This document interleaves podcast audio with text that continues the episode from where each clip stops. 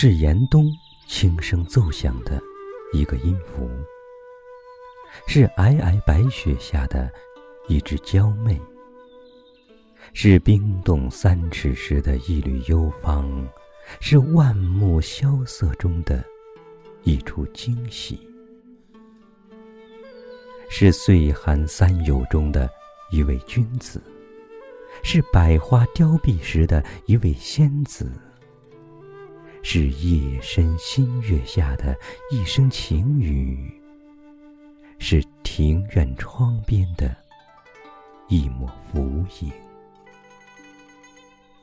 是冬日独艳的一朵，是春天将来的信使。在万千的花色中，这便是梅花了。众芳摇落，独轩艳。占尽风情，向小园。疏影横斜，水清浅，暗香浮动，月黄昏。双禽欲下，先偷眼。粉蝶如织，何断魂？幸有微吟可相狎，不须弹板共金樽。古人咏梅的诗，大约分成四种：或咏其风韵独盛，或吟其神形俱清，或赞其标格秀雅。或颂其节操凝重。自宋代以来，借梅来抒发闺怨情怀的诗渐少，而写其意象之美、赞颂他坚贞品格的诗则渐渐流行起来。明代高启的梅花诗便是其中一首。不过，他的诗更具特色的一点是梅花。在传统的意象之外，更被带上了诗人本身强烈的主题色彩。诗中的梅花，好像就是诗人自己的精神化身。琼枝纸荷在瑶台，谁向江南处处栽？雪满山中高士卧，月明林下美人来。寒衣疏影萧萧竹，春眼残香脉脉台。自去何郎无好咏，东风愁绝几回开。雪满山中高士卧，月明林下美人来。高启的梅花诗，将雪与梅当作是匹配的高士美人。梅与雪常常在诗人笔下结成不解之缘。宋代王安石便有“遥知不是雪，唯有暗香来”的名句。踏雪寻梅，更成为许多人冬日的乐趣。梅伴雪生，正生出梅的坚强与高洁；雪为梅衬，又衬出梅的美丽与多情。正是似雪非雪，似梅非梅的意境，才让这冬日赏梅显得情趣盎然，也让这咏梅之诗。充满了悠然的韵味。闻道梅花彻晓风，雪堆遍满四山中。何方可画身千亿？一树梅花一放翁。幽谷哪堪更北之？年年自奋着花池。高标意韵，君知否？正是层冰积雪时。陆游的诗总是那样激情满怀，就连咏梅也不是那小家碧玉般的玩味，或是朦胧婉转的吟咏。化身一字，像是全诗的诗眼，让诗人的想象飞腾而起，咏梅之心更是跃然纸上。梅花是陆游平生最爱的花，那一束怒放的梅花，燃烧着诗人从未冷却的热情。或许诗人也更希望他的爱国之心能如这树树梅花，处处盛开。梅开盛时，有人赏梅；瑞雪过后，有人寻梅。但可能很少有人知道，在梅含苞欲放时，还有探梅一说。探梅。需及时，过早含苞未放，迟了便落英缤纷。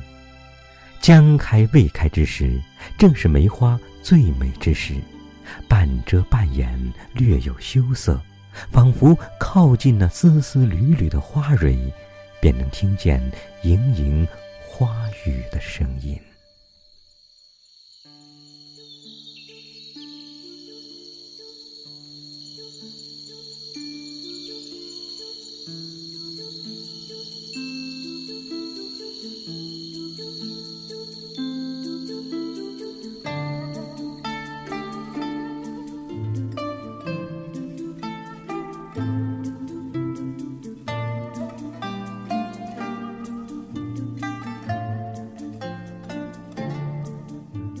梅花的颜色有很多，红梅鲜艳热烈，黄梅妖娆跳跃，粉梅妩媚多情，却独有人喜欢白梅，在雪之中静静盛开，只等有心人的脚步，因它惊喜，为它感叹。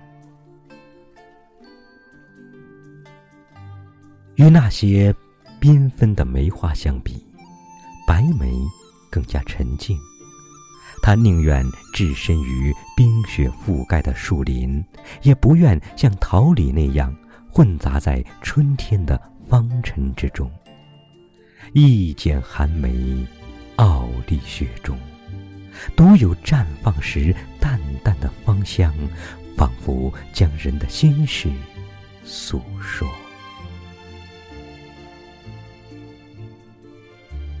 一树寒梅，白玉条。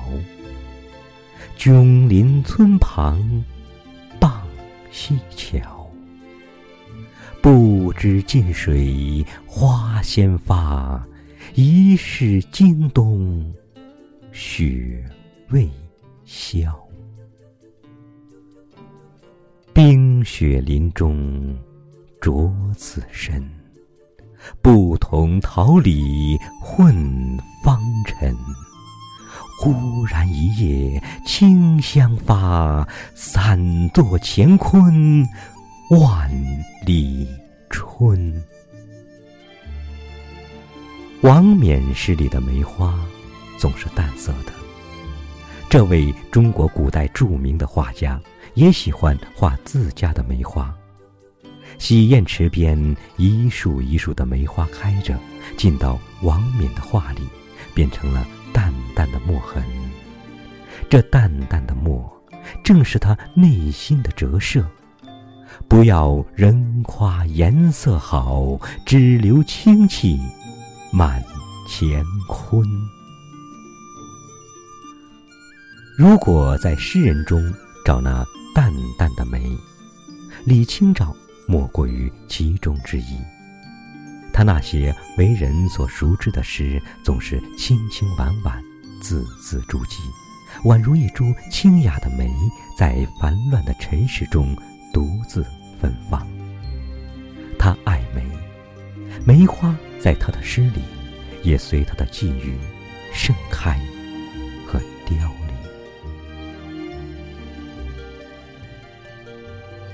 雪里已知春信至，寒梅点缀琼枝腻。香脸半开娇依你，当庭记，玉人欲出新妆戏。造化可能偏有意，故教明月玲珑地。共赏金樽沉绿蚁，莫辞醉，此花不语群花比。《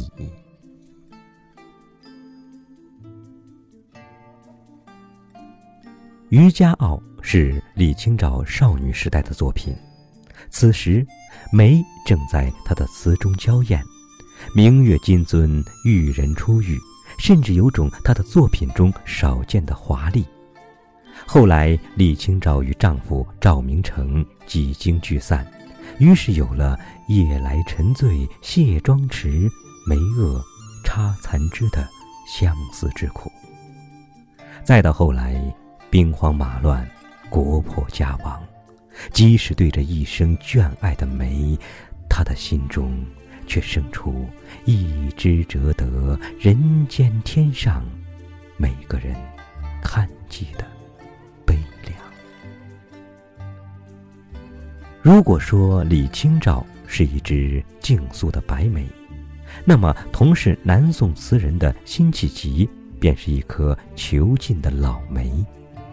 他一生驰骋疆场。即便到了晚年，仍然雄心不减，就如那在凌厉风雪中挺立的梅树，用坚强的枝桠撑起一树怒放的梅花。老去西花，新已懒，爱梅犹绕江村。一枝鲜破玉溪春，更无花态度，全有雪精神。圣向空山参秀色，未取拙句清新。诸根流水带溪云，最终魂不寄，归路月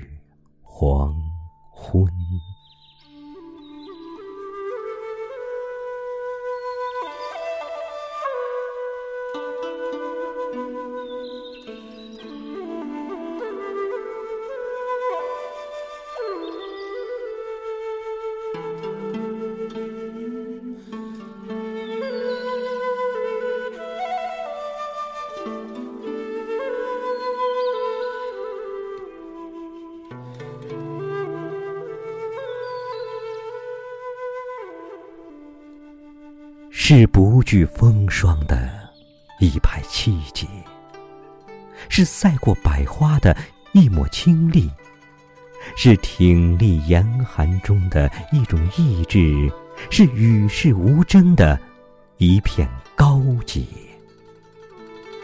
是与月相伴的清雅，是伴雪而生的芬芳。是清纯秀美的寄托，也是孤独心事的低诉；是独傲世间的勇气，也是苦苦绽放的思念。可柔，可刚，一柔一刚，这便是梅花。古往今来。在千万诗人的笔墨中，蘸成不同的颜色，不同的浓淡，不同的爱恨情愿。